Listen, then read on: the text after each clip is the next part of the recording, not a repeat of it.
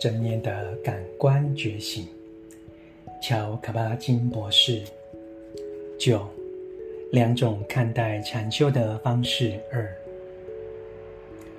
例如，你要如何得到你的脚呢？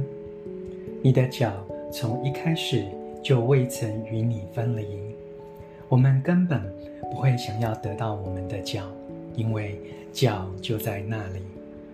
我们的思考心智将脚称为脚的一个物体，但是除非脚被切除，它都不是独立存在的物体，不具有自己的本体存在。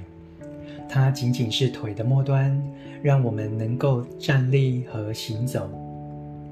当我们思考时，它是脚；当我们觉察时，在思考之外、之下，超越了思考。那么，它就只是它，你已经有了它，或者我们可以说，它和你不可分割，从来不是分开的。你的眼睛、耳朵、鼻子、舌头和身体任何部位都是如此。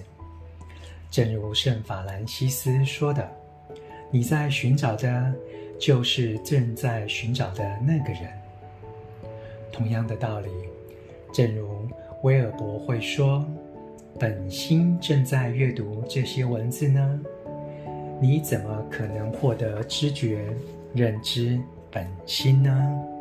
你的感官全都正在运运行，你要如何觉醒呢？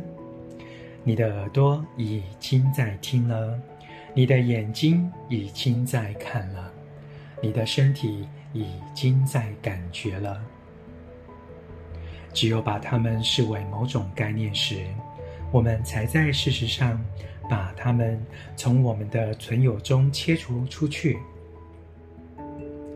存有的本质是无法切割的，已经是完整的，已经无缺，已经知觉，已经觉醒。这两种理解禅修的方式彼此互补，也彼此矛盾，就像量子物理解释物体本质的波和粒子一样。也就是说，两者都不完整，从单一角度看，都不是完全真实的，但放在一起，两者俱为真实。这两种描述会彼此充实。当我们保有两者时，即使一开始只是在观念上，然后经由静坐、身体扫描、瑜伽，或是将正念带入生活各个层面来努力，这些都是正确的努力，就会有正确的态度，因为我们会记得，以人生和心智的基础本质而言，我们其实没什么地方要去。也无需有努力的目标。事实上，努力反而会快速产生不良后果。记得这些，我们就会对自己比较友善温柔，即便心智或世界遇到波折，也比较放松、接纳、透彻。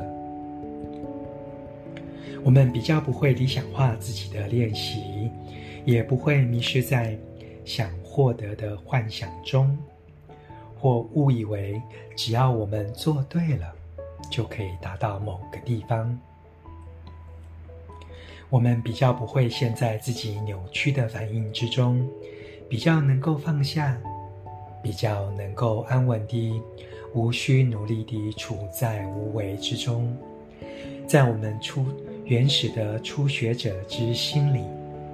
在心智无限宽广的空间、慈悲、连接里，自然发光。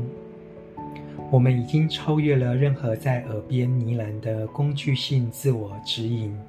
从工具的角度看，这些呢喃是当然的。从相对的世俗的角度看，我们确实需要佛陀口中的。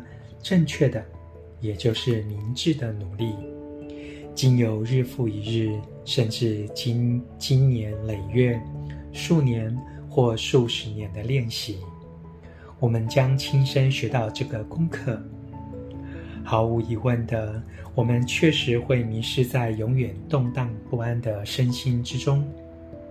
毫无疑问的，当我们坐下来禅修，经常会发现注意力很短暂，很难维持。无论我们如何自我对话，提醒自己心智的自然状态和清新的空无本质，我们的觉察仍是常常灰暗不明，心智完全不透彻清明，注意的事物并不清晰。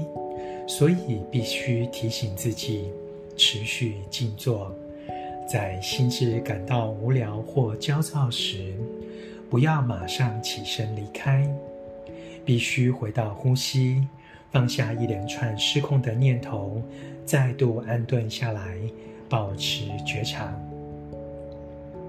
跟这两种关于禅修的描述相处一阵子之后，你会发现，他们慢慢成为自在的好朋友和好伙伴。练习慢慢地，有时候甚至是突然地超越一切关于练习的想法和努力。努力不再是努力，而是成为爱。我们的努力成为自我了解和智慧的体现。但这一切没什么大不了，我们就是这一切，远大于我们我们做的，因为我们和觉察之间其实没有实质上的分别，就像我们和自己的脚没有分别一样，我们从未离开过。然而，巴瑞西可、巴瑞西尼可夫或格兰姆年轻时的脚。